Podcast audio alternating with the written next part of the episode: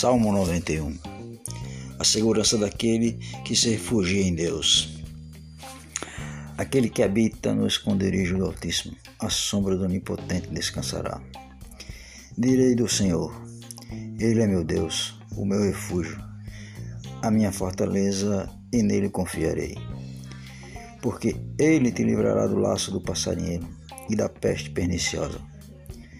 Ele te cobrirá com as suas penas e debaixo de suas asas estarás seguro.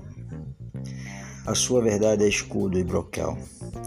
Não temerás espanto noturno, nem seta que voe de dia, nem peste que ande na escuridão, nem mortandade que assole ao meio-dia. Mil cairão ao teu lado, dez mil à tua direita, mas tu não serás atingido. Somente com os teus olhos olharás e verás a recompensa dos ímpios porque tu, ó Senhor, és o meu refúgio. O Altíssimo é a tua habitação. Nenhum mal te sucederá, nem praga alguma chegará à tua tenda. Porque aos seus anjos dará ordem a teu respeito, para te guardarem em todos os teus caminhos.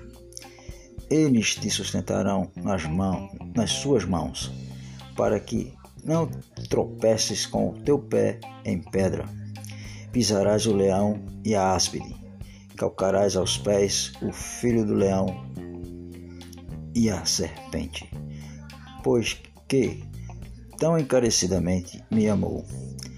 Também eu o livrarei, poloei no alto retiro, porque conheceu o meu nome.